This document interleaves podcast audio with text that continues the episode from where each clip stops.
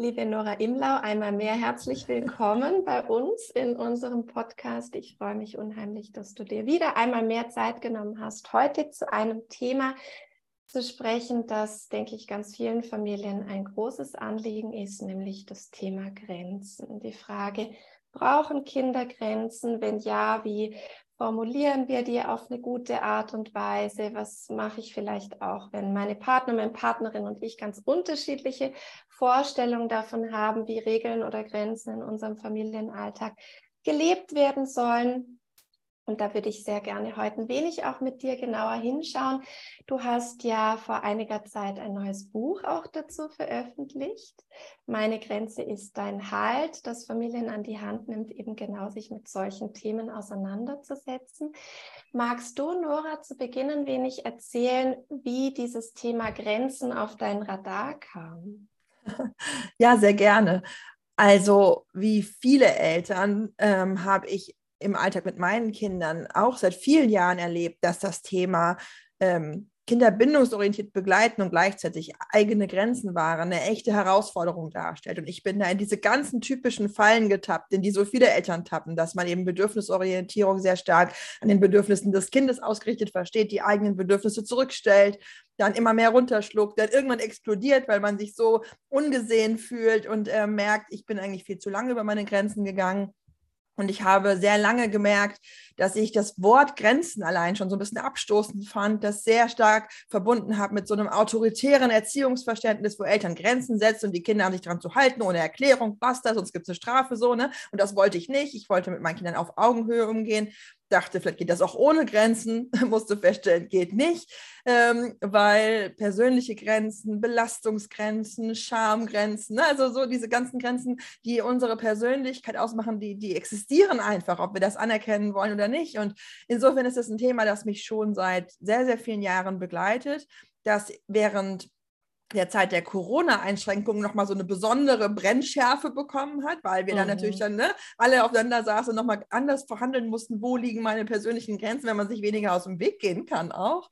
Ähm, und in dieser Zeit habe ich dann eben gemerkt, dass es ganz vielen Eltern so geht, dass sie sehr mit dem Thema, wie kann ich liebevoll sein und gleichzeitig Grenzen wahren, kämpfen und habe dann relativ spontan so Workshops angeboten und Workshops, äh, Online-Workshops entwickelt, wo ich mit Eltern so ein bisschen Crashkursmäßig geübt habe, die eigenen Grenzen überhaupt erstmal wieder wahrzunehmen und zu spüren, ein positives Bild von Grenzen auch wieder zu entwickeln, weg von diesem autoritären Grenzenverständnis und dann an einen Punkt zu kommen, wo man sagt, ich tue mir und meinen Kindern einen großen Gefallen damit, wenn ich meine Grenzen klar habe und sozusagen auch aufzeige, mhm. weil mich das schützt und meine Kinder gleichzeitig auch Halt erfahren, wenn sie wissen, wo fange ich an, wo höre ich auf. Ne? Also wirklich so einfach eine Landkarte davon haben, wo meine Grenzen liegen.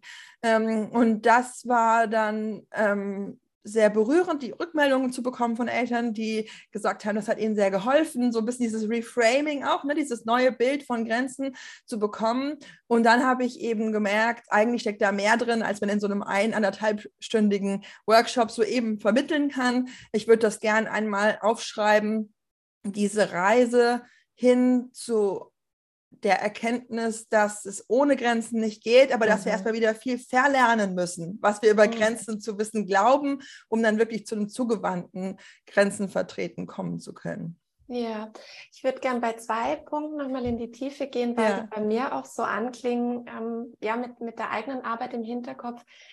Du hast angesprochen, es geht ja wirklich auch für viele Familien wieder darum, die eigenen Grenzen überhaupt mal wahrzunehmen mhm. und zu mhm. spüren. Also ich als Mutter oder Vater oder als andere Bezugsperson.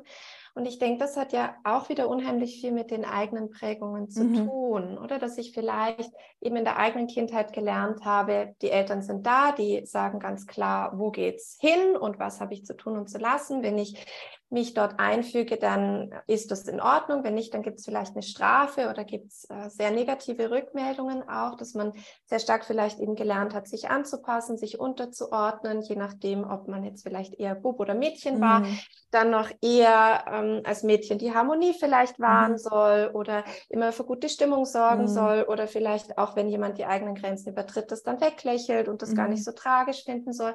Und dass dadurch ja zum Teil auch eine gewisse Unterdrückung oder Abstumpfung in dem Sinne stattfindet, dass viele Eltern, gerade auch Mamas ja heute sagen, wenn mich jemand fragt, wo meine persönliche Grenze liegt, was ist noch okay, was brauche ich, damit es mir gut geht, dann habe ich dort oftmals ja gar keinen Zugang mehr dazu. Ich kann das gar nicht explizit so formulieren. Was sind für dich gute Wege, um damit wieder in Kontakt zu kommen? Mm, genau, also darüber schreibe ich ganz viel in meine Grenze ist dann halt und genau wie du sagst, tragen wir da wirklich einen Rucksack von Prägungen mit uns herum, die natürlich auch sehr stark mit unserer Erziehung zu tun haben, aber nicht nur mit unserem Elternhaus, sondern auch mit Erfahrungen, die wir beispielsweise im Schulsystem gemacht haben oder in Freundschaften, in zwischenmenschlichen Beziehungen, auch mit gesellschaftlichen Erwartungen, mhm. wie du mhm. schon gesagt hast, an Männer, an Frauen. Viele Männer haben gelernt, dass man über eigene Belastungsgrenzen rübergehen muss, weil man hart sein muss. Viele Frauen haben sehr stark verinnerlicht, dass sie Grenzüberschreitungen lächelnd hinzunehmen haben, um nicht die komplizierte, die nervige, die anstrengende zu sein, dass sie sehr für Harmonie zuständig sind. Und solche Prägungen spielen dann eben auch in unser Familienleben hinein und in, den Umgang mit unseren Kindern. Ähm, und tatsächlich erlebe ich dann, dass viele Eltern wirklich erstmal wieder in so eine Selbstwahrnehmung finden müssen und das ist oft gar nicht so leicht. Eine der aller, allerersten Übungen, die ich dafür vorschlage, ist, dass Eltern, und das betrifft oft insbesondere Mütter, die viel Care-Arbeit übernehmen, also viel zu Hause sind mit, mit einem oder mehreren Kindern, sehr stark sich sozusagen verantwortlich für diese häusliche Sphäre, dass diese äh, Menschen erstmal wieder sich so eine Art Wecker stellen und einmal in der Woche so eine Körpercheck machen und sagen, wie geht es mir jetzt gerade? Was braucht mein Körper? Habe ich Hunger? Habe ich heute schon was getrunken? Muss ich eigentlich auf Toilette? Ja, ist mir warm? Ist mir mhm. kalt? Bin ich angenehm für mich angezogen für das, was ich äh, gerade tun will? Oder bin ich irgendwie noch so halb im Schlafshirt, weil ich nicht mehr, mehr Zeit genommen habe, mich richtig anzuziehen, weil ich sofort mhm. reingesprungen bin in meine ganzen Aufgaben so, ne? Ähm, und fühle ich mich wohl damit oder fühle ich mich unwohl damit? Und möchte ich daran jetzt was ändern? Und ähm, das ist tatsächlich so, dass viele Mütter mir erzählen, dass selbst dieser Körpercheck bei ihnen schon ein ganz großes ähm, Verändern mit sich gebracht hat, weil viele noch aus der allerersten Zeit äh, mit einem ganz kleinen Baby so in diesem Modus gefangen sind von, was ich brauche, ist völlig egal, Hauptsache dem Baby geht es gut. Mhm. Das Baby ist aber mittlerweile drei oder so, ne? Aber wir sind immer noch so in diesem ähm, ganz fürsorgenden Modus, der für die eigenen Bedürfnisse keinen Raum lässt und der nicht mehr altersangemessen ist, auch nicht für unsere Kinder, sondern wir können und dürfen unseren Kindern, auch Kleinkindern zumuten, dass wir zum Beispiel auf Toilette gehen oder uns anziehen oder diese absolut basalen Dinge ähm, der, der, der Versorgung ne, von uns selbst eben auch priorisieren und auch durchsetzen. Und das ist natürlich so, dass gerade wenn kleine Kinder gewohnt sind, dass wir ihnen jeden Wunsch und jedes Bedürfnis von den Augen ablesen, dass dann manchmal, wenn dann so ein Paradigmenwechsel passiert, bei den Kindern auch ein gewisser Widerstand mhm. kommt. Dass die Kinder sagen, ich will aber nicht, dass du jetzt duschen gehst, du sollst mit mir spielen. Ich will nicht, dass genau. du jetzt deinen Tee trinkst. Ich will, dass du jetzt sofort kommst und mein Bild anschaust oder so. Und das ist dann schon ein Zurechtruckeln, wenn man auf einmal anfängt, diese Dynamik zu verändern und zu sagen, nein, erstmal gehe ich auf Toilette. Nein, jetzt will ich erstmal duschen. Nein, ich trinke diese Tasse Tee in Ruhe zu Ende. Du kannst gerne dein Bild hierher bringen, aber ich stehe jetzt nicht auf und gehe in dein Zimmer. So, ne? Ähm, und das, das kann durchaus sein, dass sowas mit Frustration einhergeht, mit Wut, auch mit Schimpfen. Ne? Du bist jetzt eine blöde Mama, früher fand ich dich besser. so. Mhm. und äh, es gibt einen ganz alten Grundsatz, in der, in der Psychotherapie, dass diejenigen am meisten gegen unsere Grenzziehungen rebellieren, die am meisten davon profitiert haben, dass wir keine hatten. Mhm. Und ein Stück weit ist das bei Kindern wie Erwachsenen so, dass es manchmal unangenehm ist, wenn Menschen, die uns vorher sozusagen bedingungslos zur Verfügung standen, auf einmal anfangen, Nein zu sagen. Aber langfristig, und das gilt für Kinder wie Erwachsene, ist es für unsere Beziehung extrem wichtig, dass wir in dieser Form füreinander, äh, mit, für uns selbst und die Beziehung zueinander Verantwortung übernehmen, weil wir sonst irgendwann in so eine tiefe Frustration rutschen, wo wir praktisch dem anderen den Vorwurf machen, dass er die ganze Zeit unsere Grenzen überschreitet, ohne diese Grenzen je markiert oder benannt zu haben. Und das kann man gar nicht oft genug sagen, was du jetzt formuliert hast, weil ich das auch immer wieder erlebe bei Mamas, bei Papas, die sagen, ich würde ja gerne meine persönlichen Grenzen auch meinem Kind vermitteln und anzeigen. Hier beginne ich und das brauche ich, damit es mir gut geht. Aber mein Kind akzeptiert das nicht. Oder jetzt habe ich mal angefangen, eben zu sagen, du, ich bin jetzt zu müde, ich brauche eine kurze Pause. Mhm. Magst du hier neben mir was spielen oder magst du hier ein Büchlein anschauen? Ich möchte jetzt kurz in Ruhe meinen Tee oder meinen Kaffee trinken. Und Familien, die sagen, aber es in Anführungszeichen funktioniert mhm. ja nicht. Ja. Also mein Kind reagiert darauf nicht und mhm. dort auch wieder einen Schritt zurücktreten zu können und sich sagen zu können, das ist auch ein Lernprozess fürs Kind, zu merken, eben, da ist ein Gegenüber da, das hat eigene Bedürfnisse, das, sind, das ist ein Mensch mit echten Gefühlen da und der reagiert oft auf eine Art und Weise, die mir zuträglich ist und manchmal eben auch auf eine Art und Weise, die mich frustriert. Und trotzdem darf ich lernen, eben auch, wie das Zusammenleben mit diesen Menschen aussehen darf. Und ich denke, die, die Kehrseite der Medaille, wenn wir das eben nicht schaffen und permanent über unsere eigenen persönlichen Grenzen auch hinweggehen, ist einerseits das, was du sagst, dass es uns in die Erschöpfung hineinführt. Aber ich finde eben auch für die Kinder, die sich ja so sehr auch ein echtes Gegenüber wünschen mit Ecken und Kanten und die auch spüren mögen, wo, ja, wo beginnt mein Gegenüber, eine gewisse Haltlosigkeit ja dann auch mhm. entstehen kann, wenn ich gar nicht mehr richtig weiß, ja, was sind, was sind das überhaupt für Menschen, die dort mit mir leben, weil sie ja eben sonst in der Außenwelt auch diese Grenzen zum Teil überdeutlich angezeigt bekommen. Genau. Und wir neigen eben oft dazu, als Eltern uns zu wünschen, dass unsere Kinder uns quasi die Erlaubnis geben zu genau. unseren Grenzen. Ne? Dass wir quasi sagen, wäre das okay für dich, wenn, wenn ich jetzt, noch mal schnell auf Toilette ja. gehe. So, ne?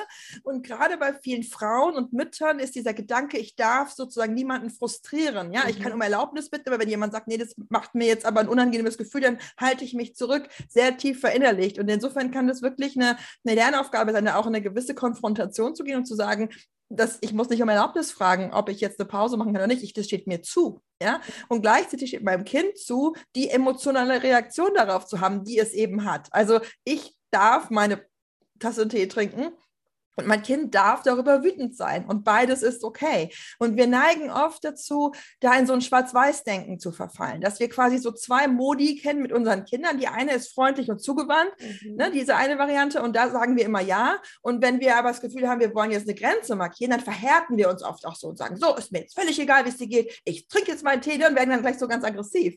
Und ich glaube, wir dürfen auch lernen, dass man auch freundlich und zugewandt Nein sagen kann. Ne? Nur weil ich eine Grenze hochhalte, muss ich nicht auf einmal aggressiv oder unfreundlich zu meinem Kind werden. Ich kann auch einfach sehr klar sein. Und das kann eben auch bedeuten, dass mein Kind vielleicht frustriert über wütend ist oder, oder wütend ist über eine Grenzziehung und dass ich dem durchaus mit Empathie begegnen kann. Also nicht, es ist mir egal, sondern, oh, das ist jetzt schwer für dich. Ne? Gibt es einen Weg, wie ich es dir vielleicht ein bisschen leichter machen kann? Möchtest du bei mir dabei sein? Möchtest du vielleicht ein Hörspiel hören? Ähm, hilft es dir, wenn ich die Badezimmertür offen lasse, während ich dusche, sodass du rein und rauslaufen kannst. Also es geht ja nicht darum zu sagen, wir müssen jetzt irgendwie was möglichst unangenehm für unser Kind machen, sondern mhm. wir können für uns sorgen und für unsere Bedürfnisse einstehen und gleichzeitig anerkennen, dass das für uns für unser Kind vielleicht gerade eine Herausforderung darstellt oder eine Schwierigkeit. Aber wir dürfen das auch aushalten, dass unser Kind mal einen Moment frustriert oder unglücklich oder wütend oder enttäuscht ist und dass unser Bedürfnis trotzdem zählt. Und diese mhm. Gleichzeitigkeit, ich fühle mit dir und trotzdem gebe ich dir in diesem Moment nicht, was du willst. Denn mein Bedürfnis ist in diesem Moment jetzt gerade auch wichtig. Ähm, das ist was, was vielen unglaublich schwer fällt zu lernen, weil wir das fast nie vermittelt bekommen haben als Kinder, dass man gleichzeitig Nein sagen kann und Verständnis haben dafür, dass dieses Nein sich für das Gegenüber gerade blöd anfühlt. Mhm. Du hast schon angefangen zu beschreiben, wie man Grenzen auf eine freundliche Art und Weise mhm. kommunizieren kann, auch zugewandt durchsetzen kann, wobei mhm. ich das Wort durchsetzen eigentlich gar nicht persönlich so gerne mag, aber vertreten würde ich vielleicht eher sagen. Und gleichzeitig gibt es ja immer wieder Situationen, die ein unmittelbares Handeln erfordern. Also wo es weniger darum geht, meine persönliche Grenze wird jetzt hier tangiert, mhm. sondern vielleicht auch unter Geschwistern. Ein Kind schlägt mhm. das andere, man merkt, die Situation kocht hoch und ich merke, jetzt muss ich dort reagieren, weil ein Kind geschützt werden muss. Wie würdest du in diesen Situationen, in denen die Emotionen so hoch kochen und es eher darum geht, für jemanden einzutreten, eine Grenze auf eine Art und Weise ziehen, dass beide Kinder ja dort berücksichtigt werden.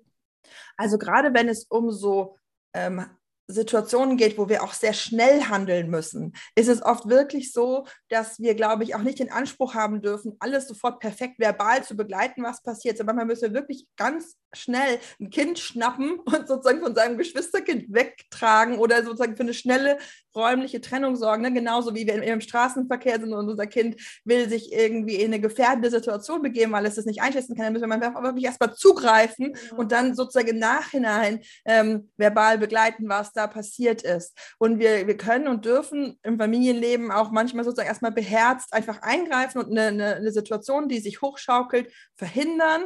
So, du kommst jetzt mal mit, so, ja. Und mhm. dann sozusagen in einem zweiten Schritt schauen, wie begleiten wir das jetzt, was da passiert ist? Und ähm, gerade bei so Geschwisterstreitsituationen ist es oft so, dass wir intuitiv quasi die Seite eines Kindes ergreifen und so ein mhm. bisschen in dieses Denke reinkommen. Ein Kind ist das Täterkind, ein Kind ist das Opferkind, ja, und dann anfangen mit Schuldzuschreibung. Das ist so eine ganz äh, alte Botschaft in unserer Gesellschaft, dass man immer rauskriegen muss, wer ist schuld. Wer ist schuld? Ähm, und gerade bei Kinderstreits ist es eben praktisch immer so, dass es in dem Sinne keine Täter-Opfer-Dynamik gibt, sondern einfach eine Schwierigkeit, ähm, ne, einen Konflikt adäquat zu lösen, weil zwei Kinder Bedürfnisse haben, die sie gerade nicht anders miteinander verhandelt bekommen, als eben in so einem Konflikt. Und insofern ist es total wichtig, glaube ich, da auszusteigen aus diesem Wer war's, ja, mhm. und hinzugehen und zu schauen, welche Bedürfnisse waren jetzt hier unerfüllt, dass es so eskaliert ist und was können wir daraus mitnehmen, was können wir daraus lernen. Und ich erlebe das zum Beispiel ganz oft, dass wenn Geschwisterkinder streiten, dass das ältere Kind fast immer die Schuld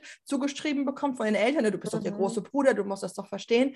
Und diese Kinder haben oft einen immensen Leidensdruck. Ne? Also wenn ich fünf bin und mein einjähriger Bruder macht permanent meine Bauten kaputt, die ich mit sehr viel Arbeit irgendwie mhm. ähm, erstellt habe, dann ist das wirklich ein großer Schmerz. Dann ist es auch kein Wunder, dass ich dem Kind irgendwann mal dann eine runterhaue, weil ich mir einfach nicht mehr zu helfen weiß.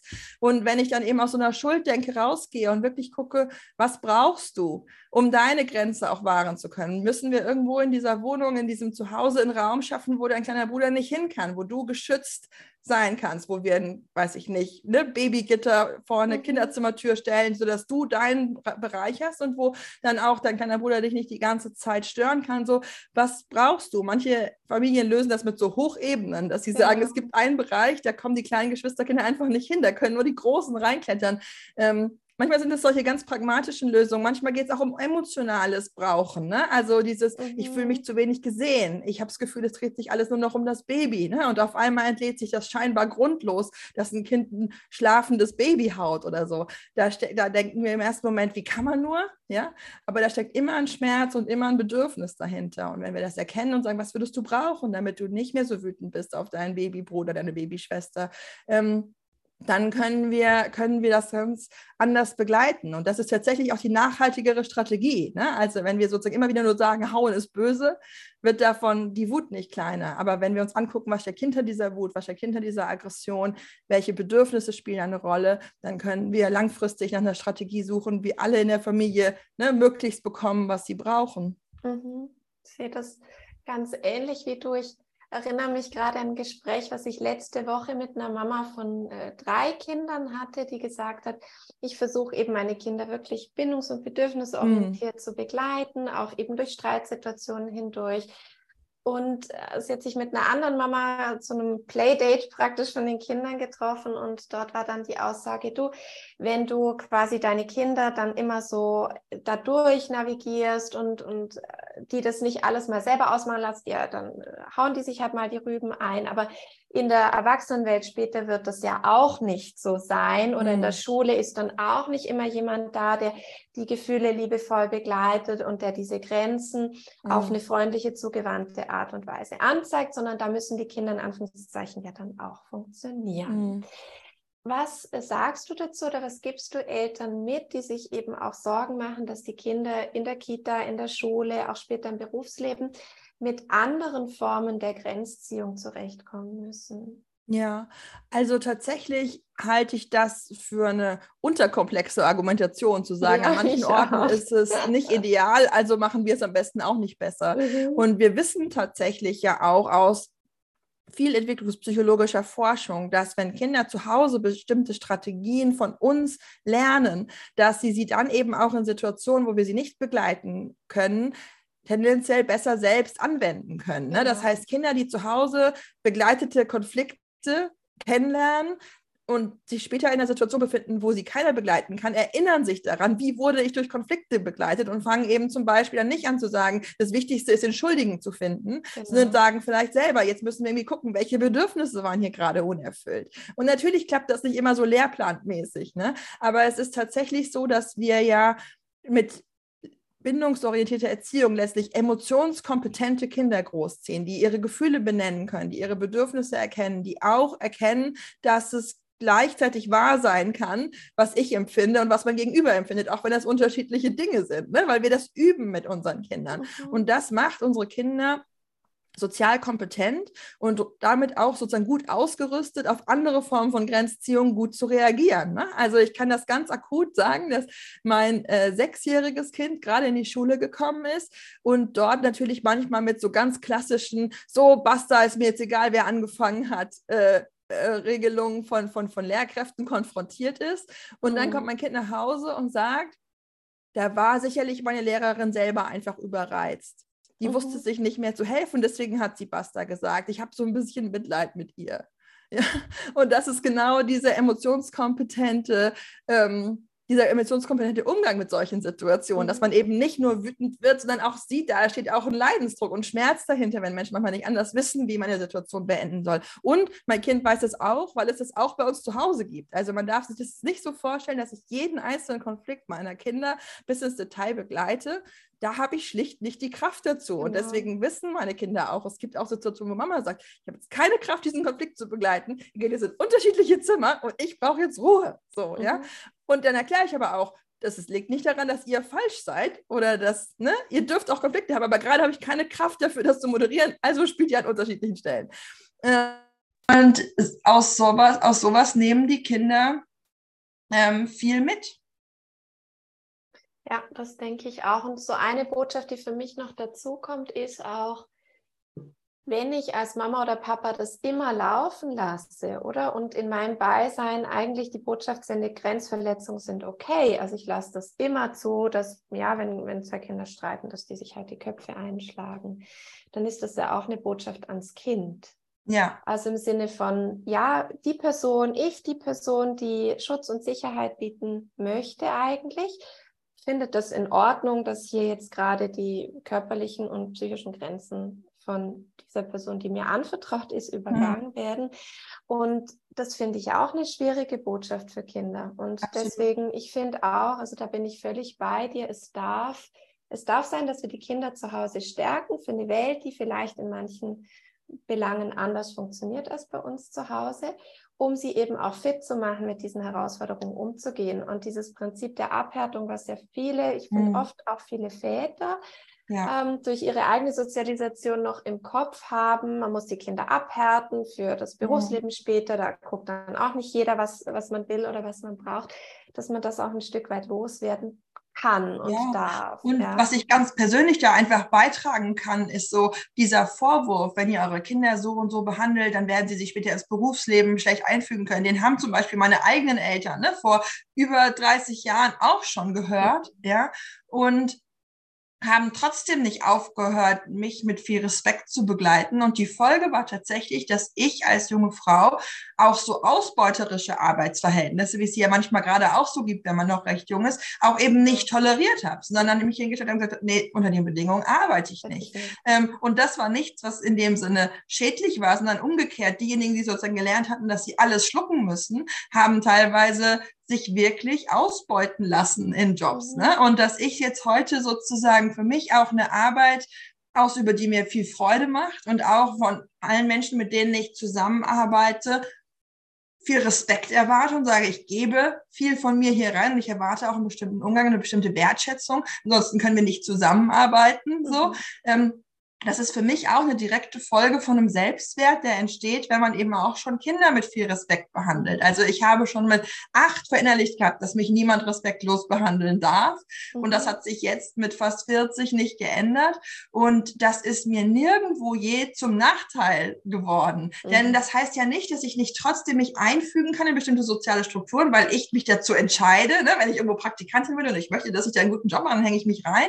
Ähm, aber es ist tatsächlich so, dass ich auch ganz viele Menschen in meinem Alter kenne, die auch in Jobs, die sie eigentlich unglücklich machen, so ein bisschen festhängen, genau. aber das Gefühl haben, sie haben auch kein Recht, da aufzubegehren und haben ein schwaches Selbstbewusstsein und können wenig für sich einstellen, wenig verhandeln, was sie eigentlich bräuchten. Und das ist manchmal ja die Folge dieser autoritären Erziehung, dass man genau. sich auch nichts mehr traut.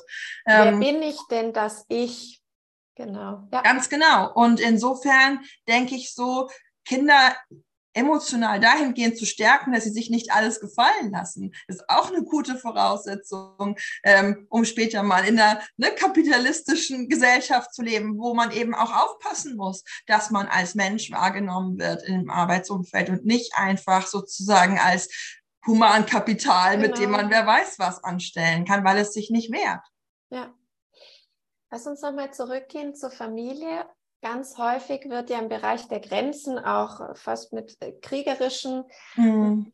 Botschaften gearbeitet. Also ja. der berühmte, die gemeinsame Front, die Eltern ja. bilden sollen, der Schulterschluss, der da stattfinden muss. Wie siehst du das? Also hast du den Eindruck, dass Mütter und Väter oder auch Mütter und Mütter, Väter und Väter oder Bezugspersonen, die sich zusammen die Erziehung, Begleitung von Kindern teilen, die gleichen Regeln und Grenzen haben müssten. Ich persönlich gehe nicht davon aus, aber es wird ja auch immer wieder äh, so kommuniziert. Oder würdest du sagen, das darf auch sehr unterschiedlich sein?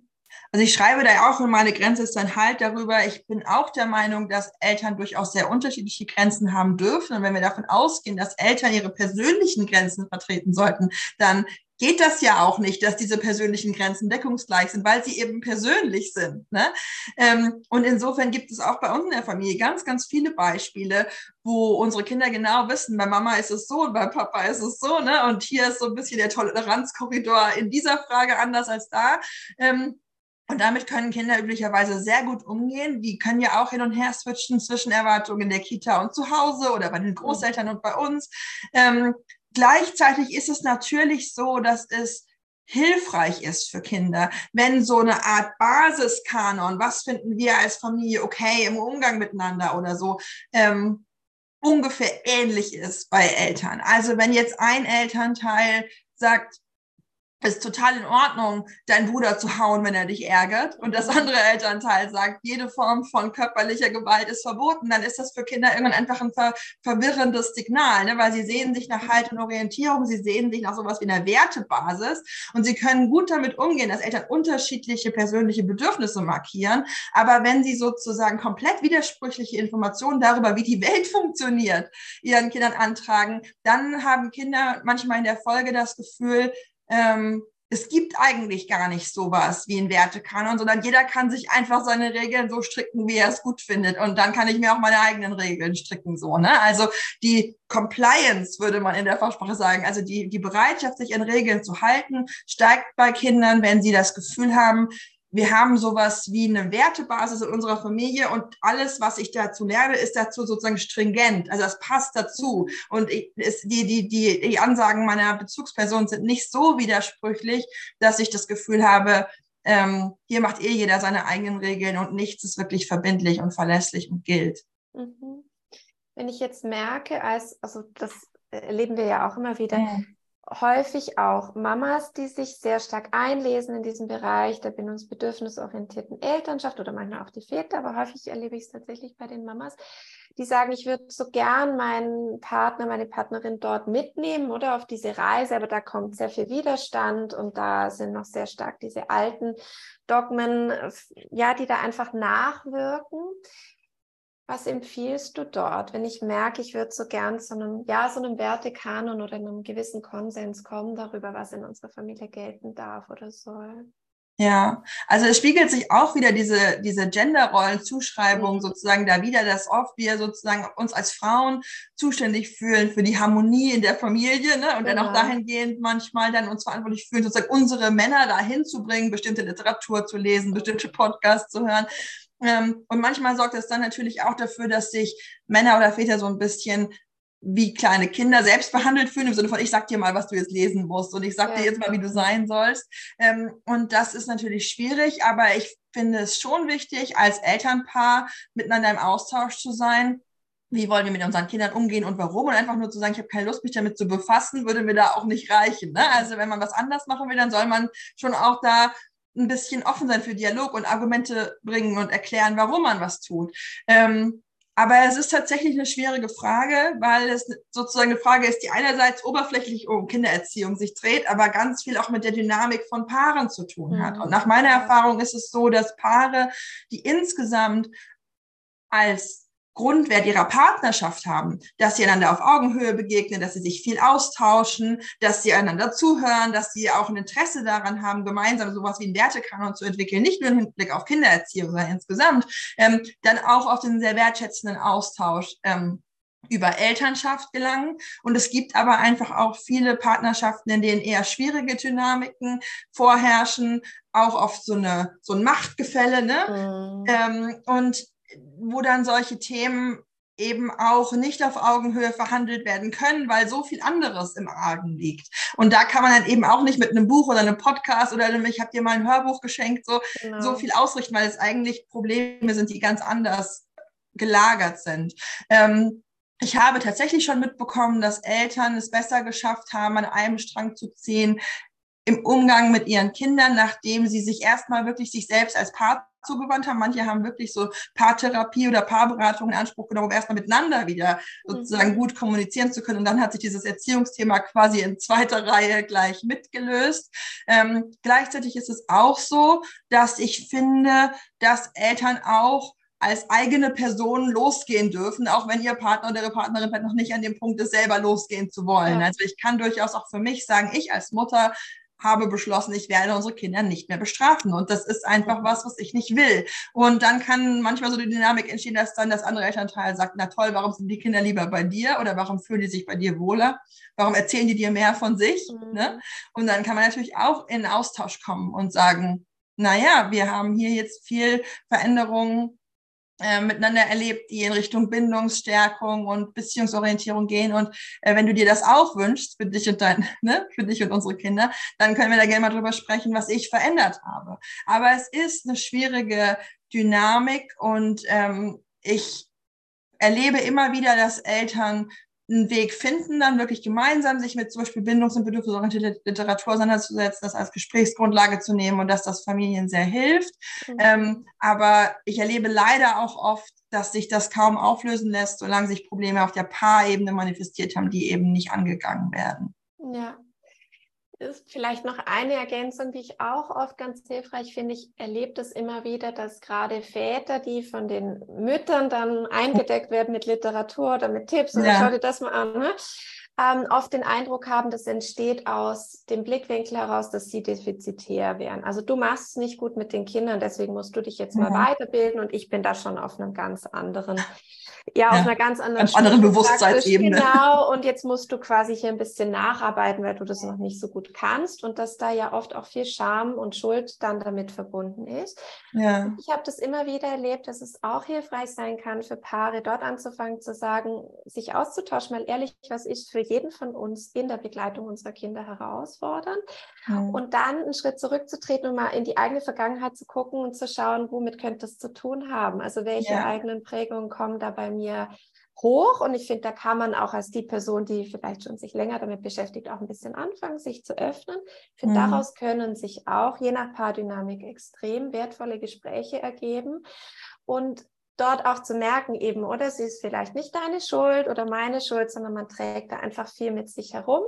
Und mit dem Bewusstsein finde ich es auch leichter, dann oft sich auf Neues einzulassen. Und zum Teil, was ich auch immer wieder gemerkt habe, was Familien helfen kann, ist einfach so persönliche Erfolgsrezepte zu teilen, also goldene Momente, dass man sagt, du, heute ist was total Schönes passiert mhm. und davon möchte ich dir erzählen. Und das war aus dem und dem Grund. Oder ich habe gemerkt, unsere Tochter, unser Sohn, der reagiert sehr positiv auf. Ja, statt immer in dieser Problemspirale zu ja. Also das ist auch was, was wir in unserer Familie sehr viel machen, auch mein Mann und ich, dass wir wirklich gemerkt haben, Elternschaft geht oft mit viel Unsicherheit einher. Und es ist wichtig, dass wir uns auch gegenseitig immer wieder spiegeln, auch was wir gut machen. Ne? Also sowohl, was wir selber heute gut geschafft haben, aber auch, was wir so sehen. Also ich sage ganz oft zu meinem Mann sowas wie, Mensch, unsere Kinder, die haben einfach so einen tollen Papa. Das war ja, heute so berührend, ja. zu sehen, wie du mit unserem Sohn gespielt hast, wie du unsere Tochter ja. beruhigt hast, wie du hier adäquat auf den Liebeskummer unseres Teenagers reagiert hast. Und dann sage ich auch manchmal zu ihm so, Mensch, also als ich 15 war, welche Mädchen sind da zu ihrem Papa gegangen und haben sich trösten mhm. lassen, wenn sie irgendwie unglücklich verliebt haben und unsere Tochter macht das. Und wie toll ist das denn so, ne? Also so.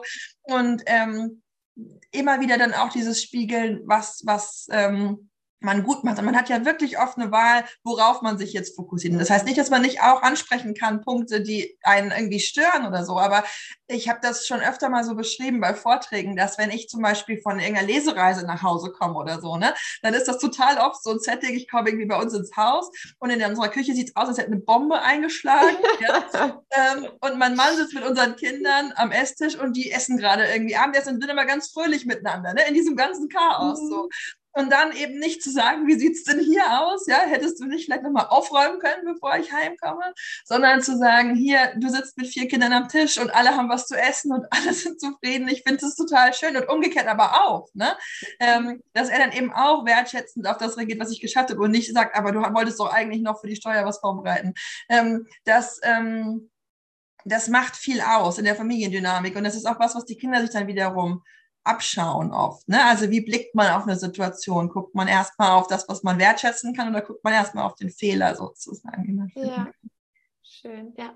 Wir haben das tatsächlich als Ritual, mein Mann und ich. Also wir gehen am Sonntag, meistens Samstag oder Sonntag, an dem Tag, an dem ich kein Seminar habe, ja. eigentlich immer zur Schlafenszeit unseres Sohns miteinander spazieren und dann reflektieren wir zusammen die Woche, was ging gut, was mhm. war eher herausfordernd und versuchen uns dort ein bisschen einfach auszutauschen und zu bestärken. Ja ist bei uns auch oft nochmal der Moment, einfach um anzudocken und ja, miteinander im Kontakt zu bleiben, weil es klar im Alltag sonst oft schwierig ist, diese Zeitfenster zu finden. Ja, und wenn wir nochmal ganz kurz das zu den Grenzen zurückführen können, ist es auch tatsächlich so, dass zum Beispiel, wenn ich in Situationen bin, wo ich merke, es ist gerade wichtig, mit meinen Kindern eine Grenze zu halten, aber es ist, fällt mir gleichzeitig auch schwer, ne? Mhm. dass ich dann zum Beispiel manchmal auch meinen Mann der vielleicht gerade bei der Arbeit ist, sozusagen als emotionalen Support mal kurz dazu hole mir und sei es über so eine Handynachricht, ne, dass ich dann mhm. schreibe, ne, unser Sohn will jetzt unbedingt das und das und ich möchte es jetzt gerade wirklich nicht und er schreit jetzt hier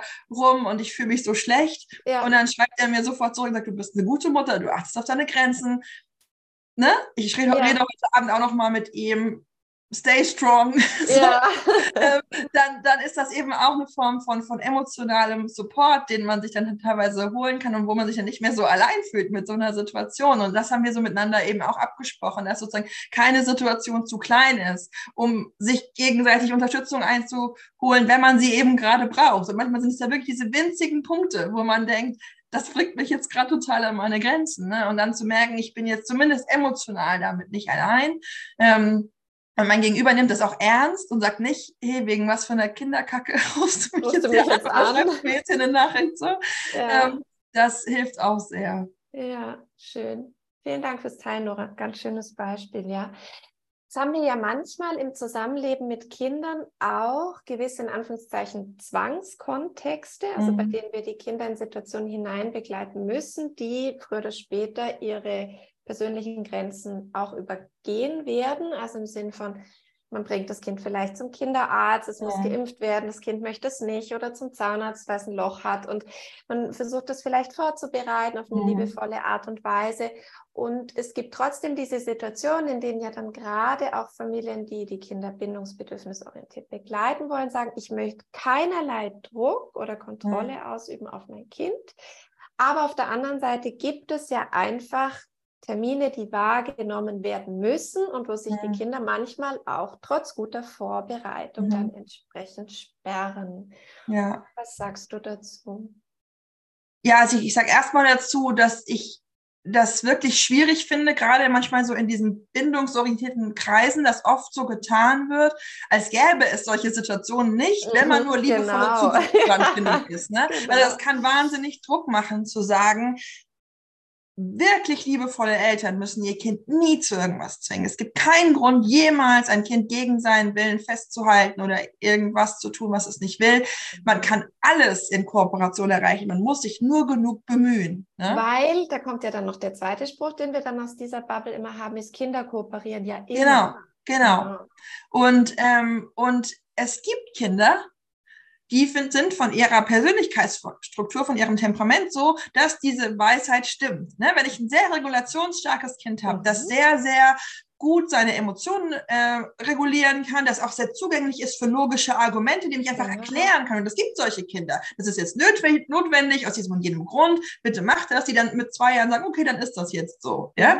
Ähm, das gibt es. Aber diese Kinder sind nicht in der Mehrheit. Und es gibt Kinder, die brauchen deutlich mehr Erklärungen. Es gibt Kinder, bei denen versagen alle Erklärungen und mhm. alle äh, spielerischen Versuche, sie von irgendwas zu überzeugen. Und zwar nicht, weil diese Kinder irgendwie weniger sicher gebunden wären, sondern weil die von ihrer Persönlichkeitsstruktur, von ihren Regulationsfähigkeiten, auch von ihrer Hirnentwicklung mhm. einfach noch nicht an dem Punkt sind, dass sie in solchen Momenten kooperieren können. Ja, ähm, und in solchen Momenten ist es für solche Kinder manchmal auch quälend, wenn wir quasi weiter und weiter und weiter auf sie einreden, weil wir unbedingt ihr Einverständnis erreichen wollen.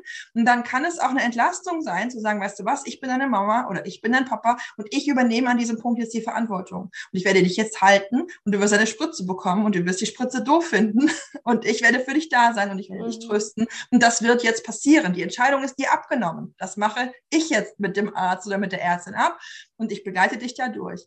Ähm, und natürlich sind das Extremsituationen. Das sind Situationen, die für uns als Eltern unglaublich anstrengend sind, weil wir gleichzeitig gefordert sind, sozusagen die nötige Kraft walten zu lassen, um unser Kind rein physisch wirklich auch so zu bändigen, dass zum Beispiel mhm. ne, eine Impfung verabreicht werden kann ja. und gleichzeidig aber so sanft und zugewandt bleiben soll, dass wir unserem Kind nicht noch zusätzlich wehtun oder unser Kind noch sozusagen in dieses Gefühl hineinbringen, dass es denkt, wir wären jetzt wütend auf sie oder, mhm. oder wir, wir würden jetzt irgendwie sie für irgendwas bestrafen wollen oder so. Das heißt, wir brauchen so eine Mischung aus großer Klarheit, großer Standfestigkeit sozusagen und gleichzeitig großer Sanftheit.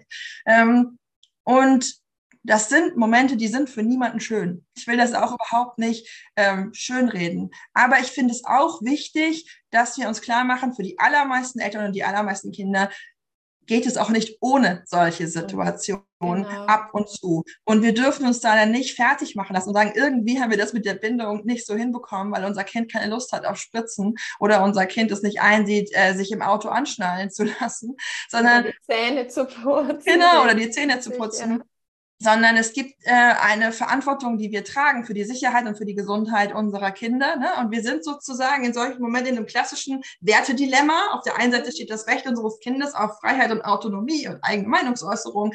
Und auf der anderen Seite steht unsere Verantwortung als Eltern für den Schutz unserer Kinder. Und wir müssen abwägen und mal stellen die Waagschale auf die eine Seite mal auf die andere Seite. Und mal sind wir in der moralischen Verpflichtung, uns sozusagen, ich nenne das zugewandtes Durchsetzen. Man kann auch sagen, kann auch andere Begriffe verwenden, aber ich verwende tatsächlich in dem Zusammenhang gerne den Begriff des Durchsetzens, weil es auch nicht schön redet, dass es da wirklich darum geht, sich über den Willen eines anderen Menschen mhm. hinwegzusetzen. Das fühlt sich genauso an.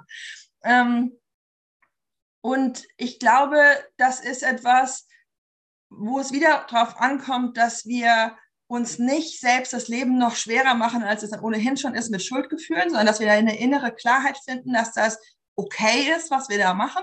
Und dass wir gleichzeitig aber schon noch die Verantwortung dafür übernehmen, dass für kleine Kinder sich das schon sehr blöd anfühlen kann, mhm. so ausgeliefert zu sein. Und dass es da eine sehr sorgsame Nachversorgung, emotionale Nachversorgung sozusagen braucht, dass wir währenddessen freundlich und zugewandt bleiben müssen und dass wir insbesondere auch danach dem Kind Raum geben müssen, ähm, zum Ausdruck zu bringen, wie doof das war und wie doof es uns auch vielleicht in dem Moment fand äh, und das zu halten. Ne? Und ähm, gleichzeitig ist es wirklich ganz wichtig, dass wir weg, sorry, dass wir wegkommen von dieser Idee, dass sozusagen die Bindung zwischen Eltern und Kindern sowas Fragiles ist, dass die in solchen Momenten sofort kaputt geht. Ne? Das höre ich immer wieder von Eltern, so diese Angst, dass die Bindung jetzt kaputt ist. Und ich habe gerade vor wenigen, traumatisiert. Genau, ich habe gerade vor wenigen Tagen mit einer Freundin länger mich ausgetauscht, die hatten wirklich viel Pech. Deren Kind ist doof von einem Sessel gefallen, hat sich den Arm sehr kompliziert gebrochen, musste ins Krankenhaus, richtig mit dem Rettungswagen, musste oh. operiert werden. Also dann gab es einen Zugang und Spritzen und da war ganz viel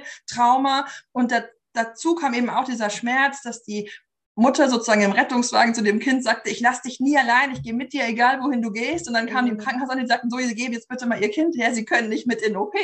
Mhm. Ähm, und dann war das Letzte, was sie so hörte, dass das Kind eben so sagte, aber du hast doch versprochen, du lässt mich nicht allein. Und dann war das Kind ja. weg.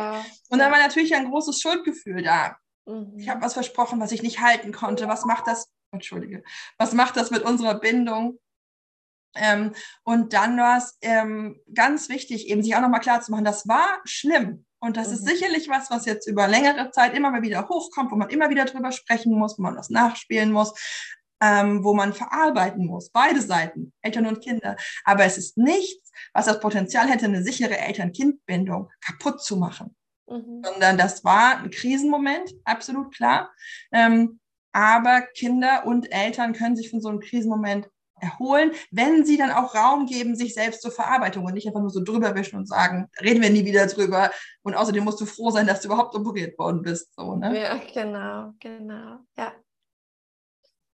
Was war für dich, wenn du an diese ganze persönliche und berufliche Reise durch das Thema Grenzen denkst, das wichtigste Learning oder das größte Aha-Erlebnis? Hui. Ähm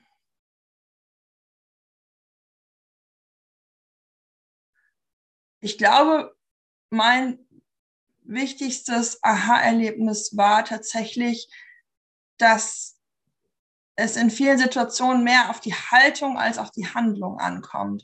Dass ich ähm, so ein Bild im Kopf hatte, wie bindungsorientierte Elternschaft aussieht, wie ich auch als bindungsorientierte Mutter aussehen muss, nämlich mhm. immer lächelnd, immer geduldig, immer freundlich, immer zugewandt, immer gebend. So. Und ich hatte so diese mhm. Vorstellung, wenn ich irgendwo unterwegs bin mit meinen Kindern, soll auch jeder sehen, wie bindungsorientiert ich bin, weil ich immer so freundlich mit ihnen spreche und immer so viel Geduld habe und ne, so.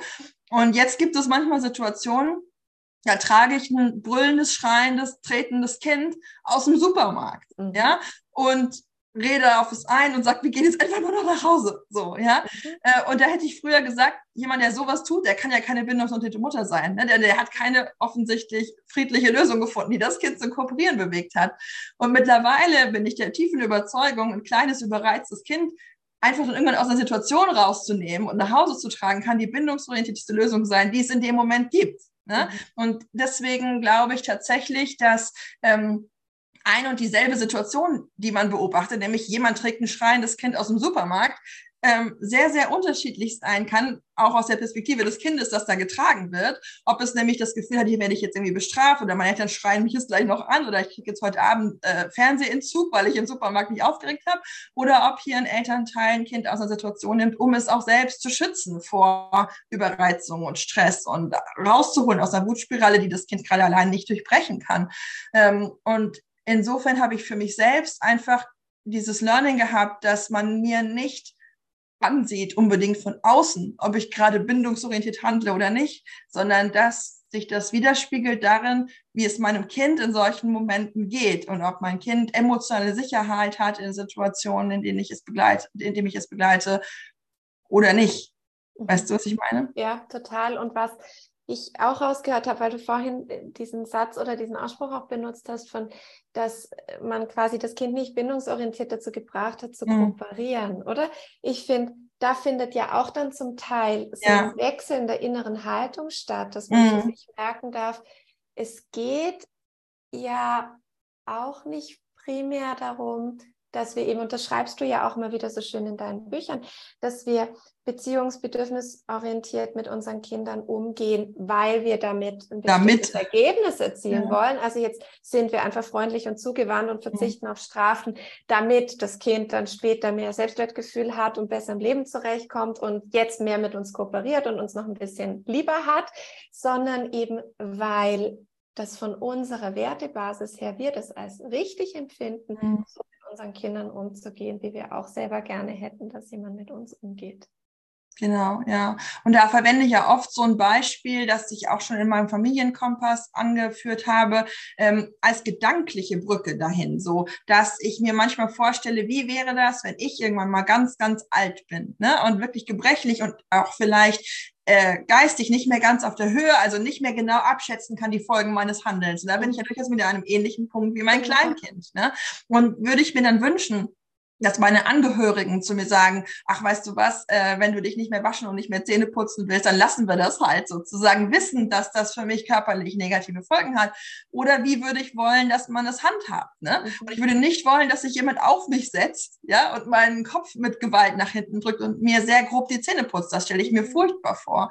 Aber ich würde schon wollen, dass jemand mich, wenn ich dann sagen würde, nein, ich will aber die Zähne putzen, ja, irgendwie dahin führt, zu sagen, das ist jetzt nicht deine Entscheidung, sondern wir mhm. machen das. Es ist einfach notwendig. Wir müssen, wir, wir tragen Sorge für deine Gesundheit, ja. Mhm. Und es fällt uns oft sehr schwer, uns da reinzudenken. Und natürlich ist das auch ein unperfektes Bild, denn natürlich haben alte, alte Menschen nochmal andere Gebrechen als jüngere. Aber diese grundsätzliche Haltung von, wie würde ich wollen, dass man für mich Fürsorge übernimmt in der Situation, in der ich es selbst nicht kann das hat mir schon oft geholfen, zu einer Klarheit zu finden im Umgang auch mit meinen eigenen Kindern. Das ist natürlich immer nur ein Herantasten. Ne? Es kann ja auch sein, sie empfinden Dinge anders, als ich sie empfinden würde. Aber es macht mich weich dafür, wie schwer sich das anfühlen muss, wenn andere für mich entscheiden. Und gleichzeitig macht es mich aber auch klar darin, dass ich denke, ich würde selber auch nicht wollen, dass man sich quasi aus der Verantwortung für mich stiehlt mit dem Argument, dass ich jetzt halt gerade was nicht wollte, von dem ich gar nicht abschätzen konnte, welche Folgen das hat. Ja. Ja, das Bild benutze ich für mich tatsächlich auch immer, immer wieder. Hm. Nora, gibt es noch irgendetwas, was dir gefehlt hat oder was du den Eltern gerne mitgeben möchtest zu diesem Thema Grenzen und Respekt? Also was für mich noch wichtig ist, ist, dass ich weiß, dass das Thema Grenzen für viele Eltern sehr eng mit Schuldgefühlen verknüpft ist, dass sie praktisch permanent denken, ich weiß ja, ich müsste konsequenter Grenzen setzen, aber ich bin einfach zu müde oder ich weiß, ich müsste hier strenger, aber ich schaffe es einfach nicht. Ne? Und dann so man permanent denkt, man macht da eigentlich was falsch. Mhm. Und was ich in meinem Buch schreibe und wovon ich wirklich zutiefst überzeugt bin, ist, dass uns diese Schuldgefühle beim Thema Grenzen nicht weiterhelfen, mhm. sondern dass wir wirklich auch ehrlich sagen dürfen, es gibt mehrere gute Wege, mit dem Thema Grenzen zu verfahren. Und es kann auch ein Akt der Selbstfürsorge zu sein, sein, zu sagen, jetzt im Moment gerade habe ich keine Kraft, neue Grenzen in unserem Alltag zu etablieren.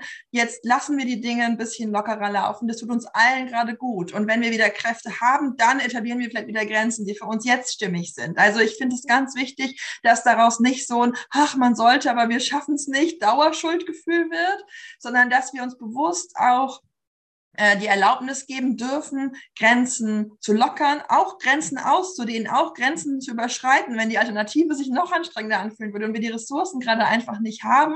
Und dass wir uns gleichzeitig sozusagen darüber bewusst sein dürfen, dass wir jede Grenzziehung auch immer wieder nachverhandeln können. Nur weil wir mal mit zwei unserem Kind bestimmte Dinge zugestanden haben, weil wir so müde waren, dass wir sagten, da habe ich jetzt keine Kraft zu kämpfen, heißt das nicht, dass wir mit drei nicht sagen dürfen, weißt du was, aber jetzt möchte ich das nicht mehr. Ne? Ähm, es gibt ganz viele Eltern beispielsweise beim Thema Schlafarrangement, die dann irgendwann in sowas reingerutscht haben, was sich so semi-gut anfühlt. Ne, Im Sinne von irgendwie so ein, so ein unperfektes Familienbett mit eigentlich viel zu wenig Platz für alle, aber irgendwie will man auch nichts ändern, weil es soll ja auch nicht für immer so sein, aber irgendwie ist es doch schon seit Jahren so.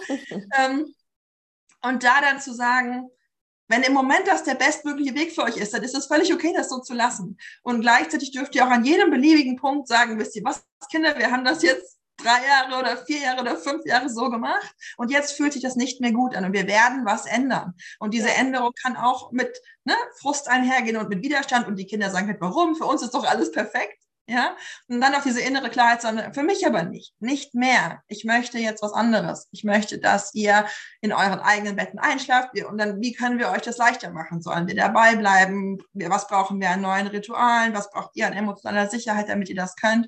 Ähm, kann man ja ins Gespräch gehen, aber es ist nicht so, dass Eltern das Gefühl haben müssen, wir haben ja quasi mit was angefangen, jetzt dürfen wir es nicht mehr ändern, sondern Elternsein ist auch ein permanentes Nachjustieren und wir haben jederzeit das Recht in einer neuen Situation mit neuer Kraft, die wir vielleicht auch getankt haben, ähm, dann auch Veränderungen anzugehen, die wir eine Zeit lang vielleicht ähm, noch nicht für so dringlich betrachtet haben.